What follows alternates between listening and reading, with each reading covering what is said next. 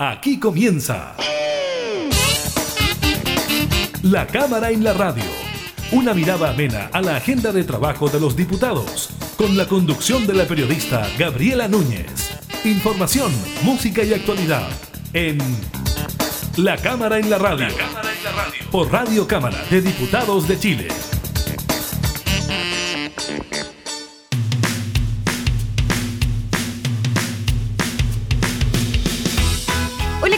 ¿Cómo están? Bienvenidas y bienvenidos a un nuevo programa de la Cámara en la Radio, finalizando una semana marcada por la tramitación de la ley del presupuesto de la Nación para el año 2021. Estaremos hablando precisamente de eso, del despacho de esta iniciativa desde la Cámara. Ahora falta su tramitación en el Senado. También le estaremos comentando sobre la vacuna de Pfizer que podría ser distribuida este año porque se presenta ya ante la FDA de Estados Unidos, así que estaremos revisando ese importante tema sanitario. Además, en materia de elecciones, eh, le contaremos sobre las 14 autoridades que renunciaron a sus cargos en el gobierno para ser candidatos al Congreso. Esto para postular entonces como opción para participar eh, del Parlamento. Y además estaremos conversando con el diputado Carlos Kuschel sobre el segundo retiro del 10%, que recordemos ya la próxima semana se discute en sala en el Senado, y además sobre este proyecto alternativo presentado por el gobierno que también busca un retiro del 10%, pero con ciertas condiciones. Iniciamos en la Cámara en la radio.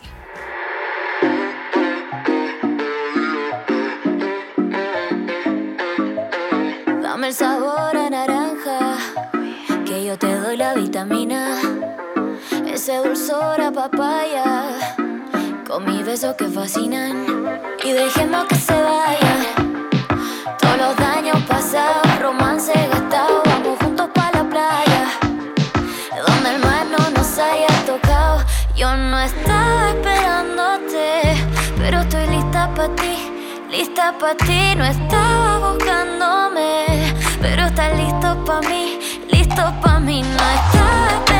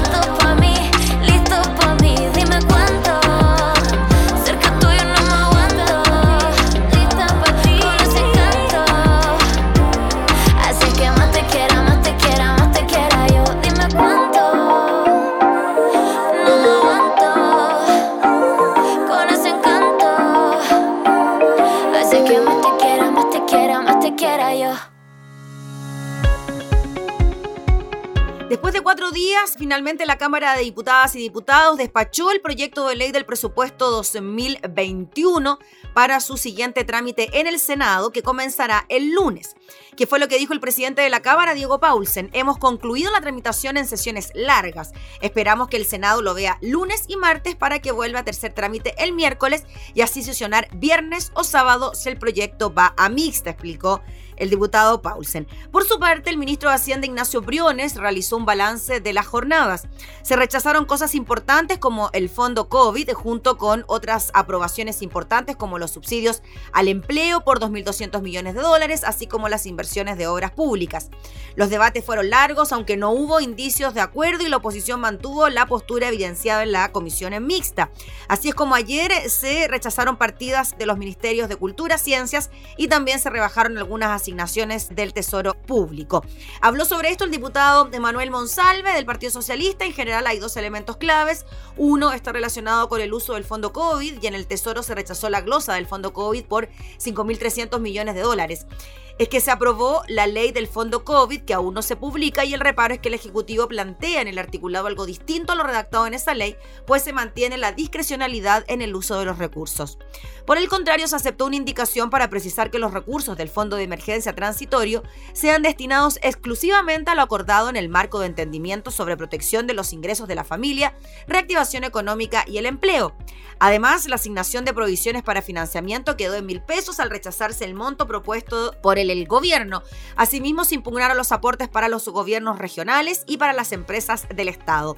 A ellos se agregan las partidas rechazadas en las jornadas anteriores en Agricultura, Atención Primaria, Educación Superior y a la Secretaría General de la Presidencia.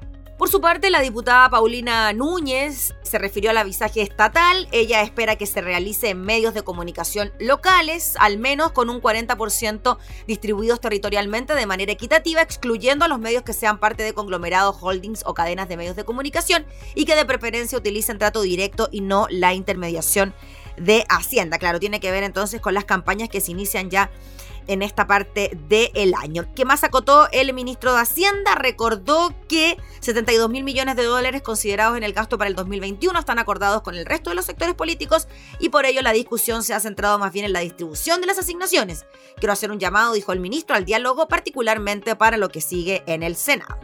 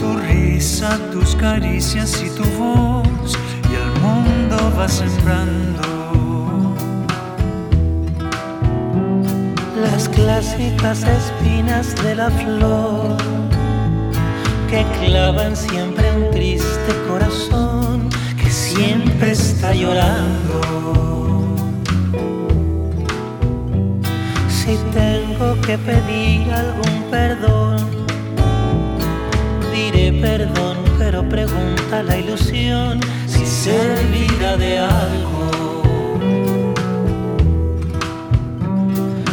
servirá de algo la ilusión que siempre guarda un triste pobre corazón que siempre está llorando.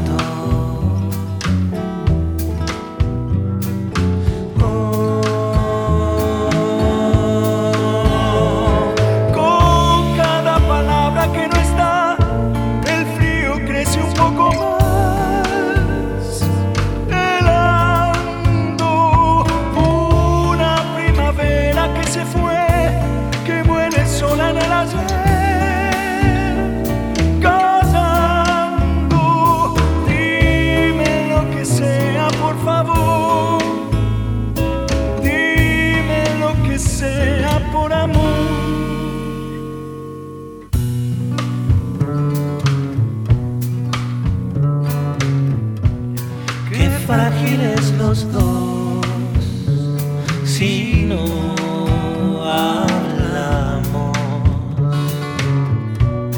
Y qué hermosa canción.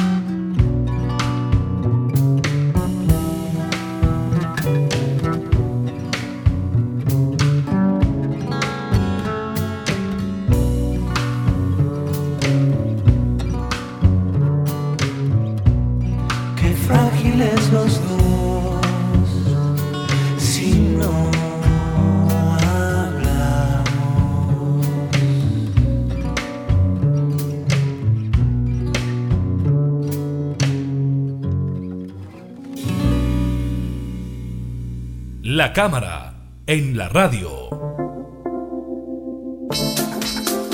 Poco después de que la Comisión de Constitución del Senado, y esto tras ser aprobado en la Cámara de Diputadas y Diputados, aprobara en general y en particular el proyecto que busca permitir un segundo retiro de los fondos previsionales, el gobierno respondió y presentó su propia propuesta similar a la iniciativa, pero con algunos matices. Vamos a hablar eh, de estos temas, de estas posibilidades de segundo retiro del 10%, la propuesta del gobierno con el diputado Carlos Cuchel. ¿Cómo está, diputado? Muchas gracias por recibirnos. Hola, Gabriela, muy bien. Estoy acá en Puerto Montt. Saludos por allá, diputado, a su gente. Está precioso el día y parece que no vamos a tener eh, sequía porque va a llover en unos días más. Mejor noticia todavía, pues, diputado.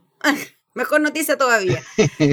Diputado, bueno, hablemos del 10%. Ya fue una realidad el primer retiro del 10%. Se presenta por parte de algunos parlamentarios de la oposición un segundo retiro del 10%. Este avanza en la Cámara de Diputados, pasa al Senado, se aprueba en la Comisión de Constitución en general y en particular. En medio de todo eso, el gobierno dice, yo voy a presentar un nuevo proyecto que también permite el retiro del 10%, pero con algunas condiciones que tienen que ver, por ejemplo, con los tributos, con el monto de las personas en cuanto al sueldo, si lo pueden sacar o no, etcétera. ¿Qué le parece a usted todo lo que ha ocurrido con esto de, del retiro de los fondos previsionales? Bueno, yo he sido contrario a los retiros de los fondos previsionales en tanto en la primera por única vez y la segunda por única vez eh, en estos casos. Eh, porque creo, a ver, los fondos previsionales es un ahorro obligatorio en que debemos eh, participar todos los chilenos en este sistema que tenemos de capitalización, porque los recursos dadas las expectativas de vida, pero sobre todo dado eh, la pirámide demográfica no da para que la, la población activa laboralmente financie a los jubilados. Los jubilados eh, son cada vez una proporción mayor respecto de la fuerza laboral. Así que matemáticamente eh, no pueden dos personas o tres personas activas financiar un jubilado, más su salud, etcétera, etcétera. Por eso que todos los sistemas del mundo estaban cambiando al sistema de capitalización chileno en que hemos sido pioneros en muchos aspectos. Eh, pero aquí hay gente que se la tiene jurada a las AFP eh, y hemos caído en un esquema de retroceso donde sabemos que los, nuestros fondos están bien resguardados en inversiones nacionales e internacionales, eh, pero eh, no vamos a tener con qué responder a las jubilaciones y no se ha considerado suficientemente el costo fiscal de esto ya, más de 40% de personas que van a quedar sin fondos previsionales. Pero eso se va a pagar en 10 años más, 15 años más, y ahí veremos, y mientras tanto nosotros salimos corriendo hoy día y ganando votos. Eh, esa es una apreciación general. Después, en lo particular, el retiro del primer 10% fue una cantidad muy considerable de recursos, de pesos que llegan a la economía. El presidente del Banco Central informó en, en el Senado qué porcentaje y a qué se destinaron esos recursos. Una proporción como un 30% se destinó a pagar compromisos urgentes, pero el resto a ahorros, a ahorros principalmente en moneda nacional, principalmente en el Banco del Estado y en otras cuentas de ahorro. Eh, y bueno, y compras de bienes durables. El segundo retiro va a ser un retiro de un mayor componente de ahorro por el tipo de personas que ya lo van a hacer, porque eh, la gente que tenía pocos ahorros ya los retiró todos. Y esto va a tener un impacto, como lo ha tenido, en el precio de las acciones, que suben o bajan yo dije que iban a bajar, bajaron inicialmente, pero después subieron porque vino la demanda de estos recursos que compran acciones también, que son ahorros. Eh, y tiene un impacto inflacionario, porque una enorme cantidad de dinero que llega eh, en un plazo determinado eh, sin que haya como contraprestación un aumento en la producción. Ahora se ha dicho, por ejemplo, en el caso de algunas cosas que se compraron, que ya se van a acabar los stocks y no han sido repuestos los stocks. Entonces, si hay menos de algo, por ejemplo, plasma, no sé, eh, menos plasma, no se han repuesto los precios de los plasmas, van a subir porque va a haber un poco más de gente comprando plasma, pero ya no hay tanto plasma porque no se han importado los plasmas, esos vienen del, exterior, ¿te fijas? Mm. Y la gente cree que esto es de corta duración, entonces los importadores no traen, después van a decir que están acaparando los plasmas, porque eso es lo que pasa en los esquemas estos, en fin, cuando dejan de existir los productos por malas políticas públicas. Eh, bueno, eh, esto tiene una serie de aspectos. Yo eh, estoy en mi camioneta, no tengo el, digamos, el detalle, porque todo esto que te estoy diciendo tiene números tiene números. Bueno, de hecho, diputado, desde el Banco Central también mantienen una opinión bien parecida a la que plantea usted en cuanto a los retiros del 10%, a pesar que después del primer retiro, el ministro Lucas Palacios dijo que esto de alguna manera le había dado un impulso a la economía. Efectivamente, pues hay un impulso porque eh, este primer retiro repito, yo fui contrario, pero no niego que tiene beneficios. Eh, lo que pasa es que estos beneficios no son gratis, estos beneficios son a cuesta, lo estamos pagando con recursos eh, de 10 o 15 años más. Ese es el tema. Eh, pero sí, que fue beneficioso. Sí, diputado Kuchel, y el tema de que, pues bien, surge este segundo retiro, el gobierno no está de acuerdo con esta posibilidad, pero de alguna manera también cambia un poco de posición a la hora de ingresar este proyecto que también permite un retiro. Claro, porque estamos ante una situación inevitable, pues el gobierno ve que está en una situación inevitable y quiere que el, daño sea menor.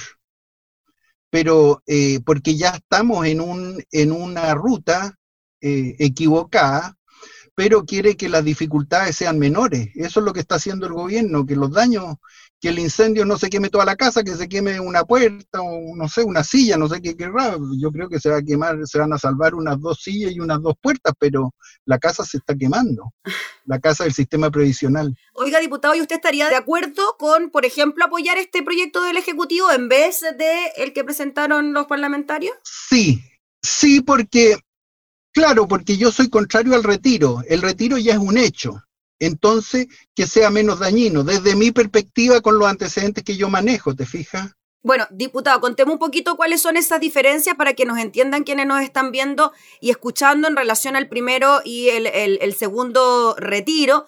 La reforma constitucional presentada por los parlamentarios busca sacar hasta un 10% de los fondos de pensiones poniendo como mínimo 35 UF, un millón, máximo 150, es decir, 4 millones 3. El gobierno fijó un retiro mínimo de 35 UF, un millón y un máximo de 100 UF, es decir, 2 millones y medio. Otra de las diferencias tiene que ver con que el de los parlamentarios propone un retiro universal y la norma del Ejecutivo pone límites quienes a la fecha de solicitarlo tengan cotizaciones previsionales declaradas en el mes anterior y cuyas remuneraciones sean iguales o superiores a 2.800.000 pesos y excluye a congresistas y a los altos cargos públicos, entre algunas diferencias que podemos mencionar entre los dos proyectos. Claro, eh, trata de que eh, llegue menos dinero a, la economía, que esto tenga un impacto menor. Eso, mm. toda esta, toda esta cortapisa son para que en vez de 100 eh, lleguen 80, 70, no lo sé. No tengo los números porque estoy hablando de mi camioneta,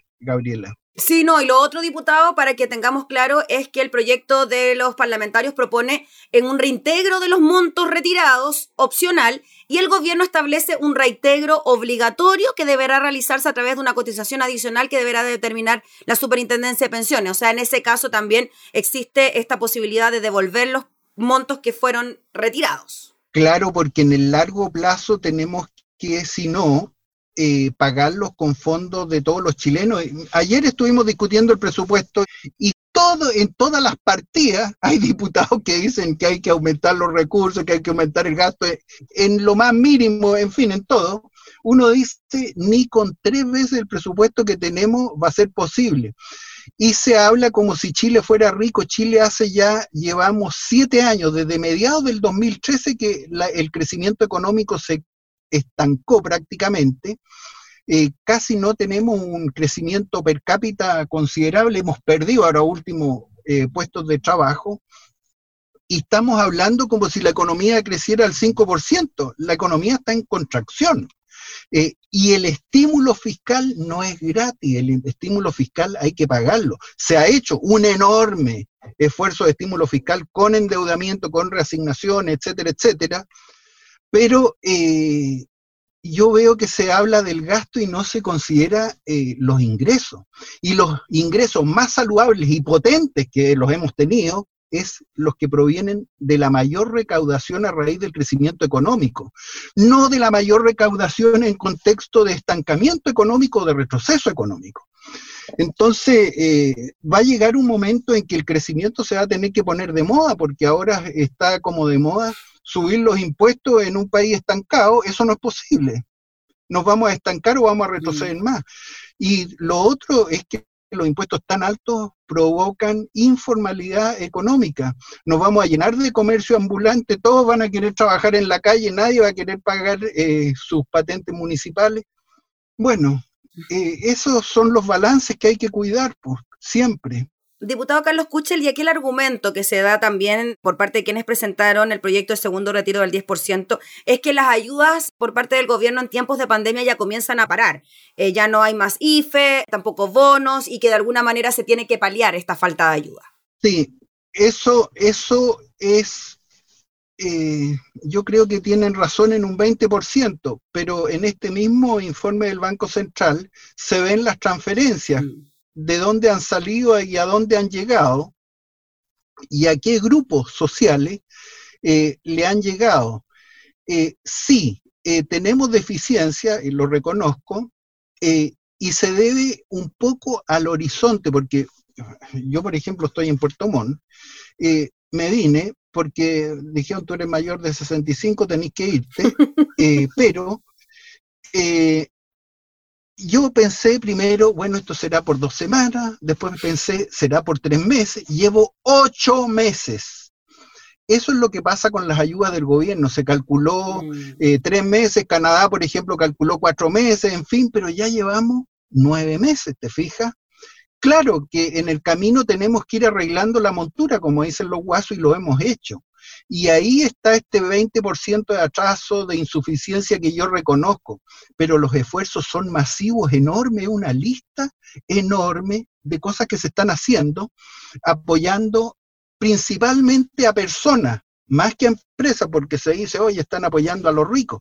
Bueno, las grandes empresas son las que eh, movilizan grandes recursos. No, una economía no funciona con pura empresa chiquitita y viceversa, con pura empresa grande tampoco funciona. Eh, bueno, yo creo que en general el, esfuerzo ha sido equilibrado, balanceado y de acuerdo a nuestras posibilidades, que gracias a Dios son harto mayores que la de casi todos los países del mundo, casi todos. Son pocos los países que están en la holgura, pero esta holgura no es infinita. Y esta holgura se va a superar con crecimiento económico, no con estancamiento y más impuestos, porque eso es un círculo vicioso que nos puede contraer aún más. Muy bien, pues diputado Carlos Cushel, le agradecemos enormemente por eh, su contacto, por eh, relatarnos su postura frente a este tema que genera también tanta preocupación eh, por parte de los chilenos. Así que muchas gracias por su tiempo. Saludo a su gente en Puerto Montt y estaremos atentos a lo que pueda ocurrir con estos proyectos. Gracias, Gabriela, y perdona que no tenga los números a mano aquí. Por favor, diputado, si nos queda clarísimo, no se preocupe. Ya, gracias, Gabriela. que esté muy bien, que tenga buen día. Chau. Era el diputado Carlos Cushel desde Puerto Montt, hablando entonces sobre la posibilidad de un segundo retiro del 10% y también esta otra alternativa que propone el gobierno.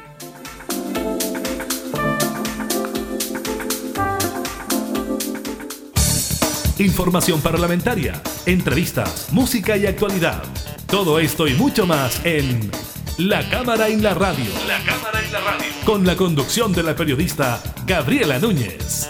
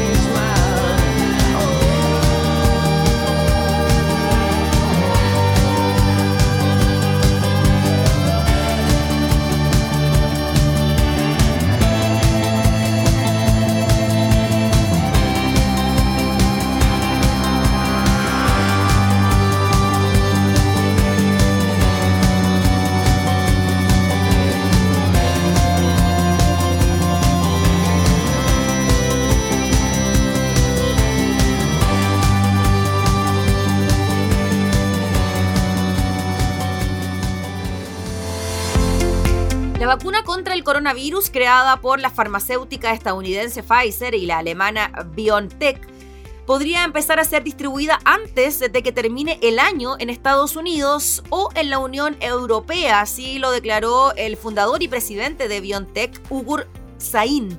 Existe la posibilidad de que podamos obtener este mismo año la autorización en Estados Unidos o en Europa o en ambas regiones dijo el eh, fundador de la compañía.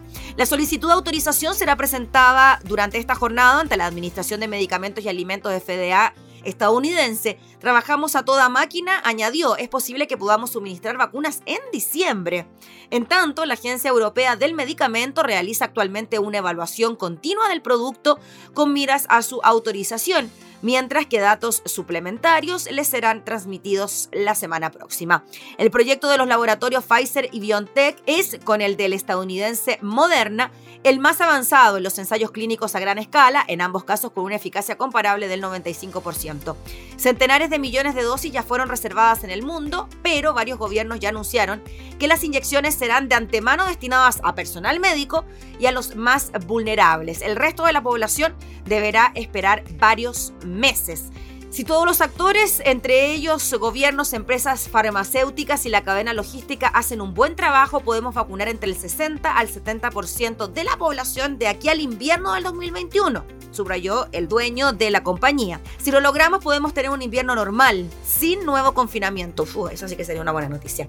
Pfizer BioNTech ha firmado diversos contratos especialmente con la Unión Europea y Estados Unidos y negocia actualmente con 30 países. Los laboratorios hablan con varias organizaciones, entre ellas Naciones Unidas, para que la vacuna esté disponible para todos en el mundo y reducir su costo para que pueda ser accesible en los países pobres. Sain se muestra muy confiado en la seguridad de la vacuna. Hasta ahora ningún efecto secundario grave ha sido constatado en los ensayos a gran escala, anunciaron Pfizer y BioNTech. De manera razonable diría que la vacuna protegerá al menos un año e incluso más, estimó entonces el líder y presidente de BioNTech, Ugur Sain.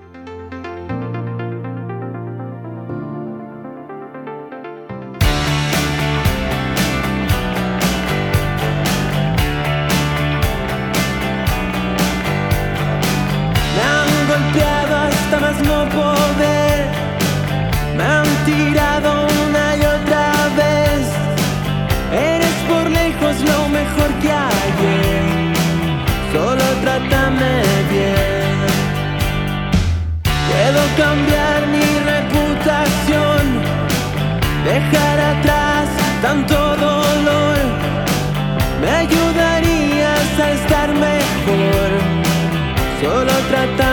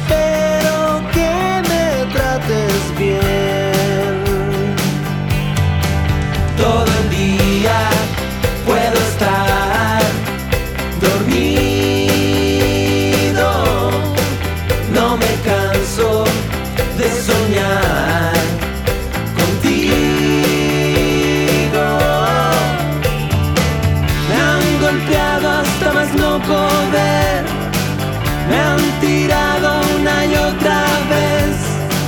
Eres por lejos lo mejor que ayer. Solo trata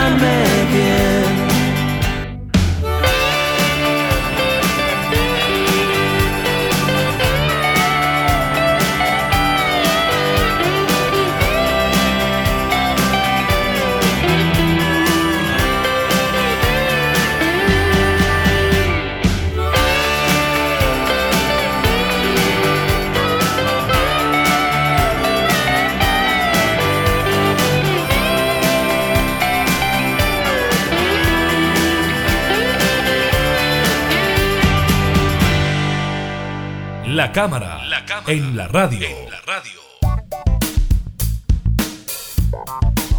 Este sábado se cumple el plazo legal para que autoridades de gobierno que pretenden competir en las elecciones parlamentarias del 21 de noviembre del próximo año renuncien a sus cargos y hoy, un día antes del plazo estipulado, la moneda oficializará la lista de quienes dejarán sus puestos. Según afirmaron fuentes de Palacio La Tercera, son 14 autoridades que no continuarán en el gobierno para aspirar al Parlamento dos subsecretarios, dos intendentes y diez gobernadores. En Hacienda, el subsecretario Francisco Moreno de la UDI le presentó esta semana su renuncia al ministro Ignacio Briones. Si bien el abogado en un principio tiene la aspiración de llegar a ser miembro de la Convención Constituyente, desde la moneda afirman que anticipó su salida debido a que no descarta presentarse como candidato a la Cámara de Diputados. El segundo que dejará el Ejecutivo es Juan Masferrer, de la UDI, subsecretario de Desarrollo Regional, quien asumió el cargo el 6 de junio tras renunciar a la Intendencia de O'Higgins. Es precisamente en esta región de la que es oriundo donde buscaría un escaño también en la Cámara. En la región del Ñuble, Martina Rau, de la UDI, dejará la intendencia. La autoridad regional ya había sido carta para llegar al Senado en el cupo que dejó el ex ministro del Interior, Víctor Pérez, en julio pasado, puesto por el que finalmente la directiva gremialista optó por el ex ministro secretario general de la presidencia, Claudio Alvarado. Más al sur, Sergio Yacamán, también de la UDI, dejará de ser intendente de la región del Biobío. Desde hace varios meses venían evaluando la opción de presentarse por el distrito 20 en el cupo que dejará el diputado Enrique Van Rieselberg. Desde el gobierno sostienen que ya están definidos los reemplazos en la mayoría de los puestos, con algunas excepciones por zanjar, como es el caso de la Subdere. Ahí, entre las alternativas, estarían José Miguel Arellano de RN, alcalde de Padre Hurtado desde el 2008, y Jorge Fuentes, ex secretario general de la UDI y actual director de la División de Organizaciones Sociales. Se trata del primer, comillas, éxodo, según consigna el diario La Tercera, en el gobierno producto de los futuros comicios programados en el país. El próximo 11 de enero es el plazo para que dejen el Ejecutivo los aspirantes a la Convención Constituyente, cuyas elecciones están fijadas para el 11 de abril del próximo año.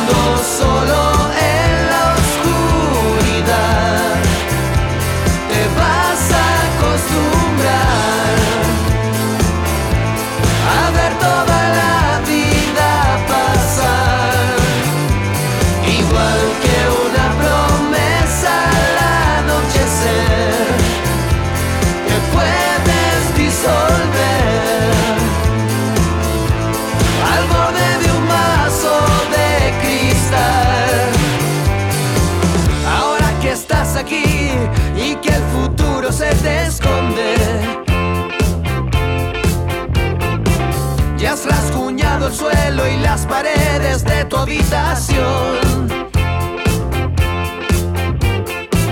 No quieres ver el sol, no quieres nada por las tardes.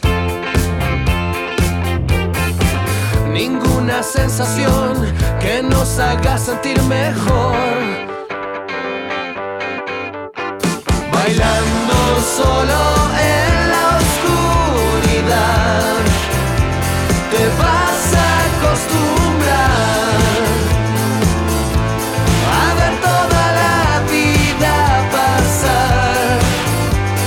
igual que una promesa al anochecer,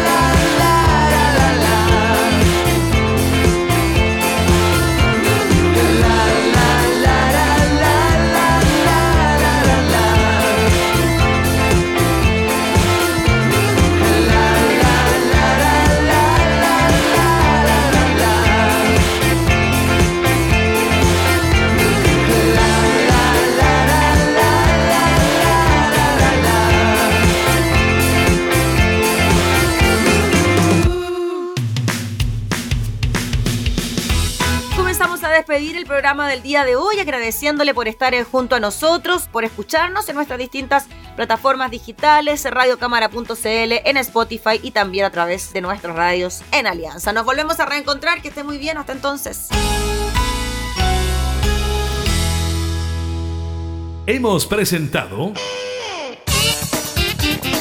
La Cámara en la Radio. Una mirada amena a la agenda de trabajo de los diputados. La Cámara en la Radio. Con la conducción de la periodista Gabriela Núñez. Información, música y actualidad. En Radio Cámara de Diputados de Chile. Acercando las leyes.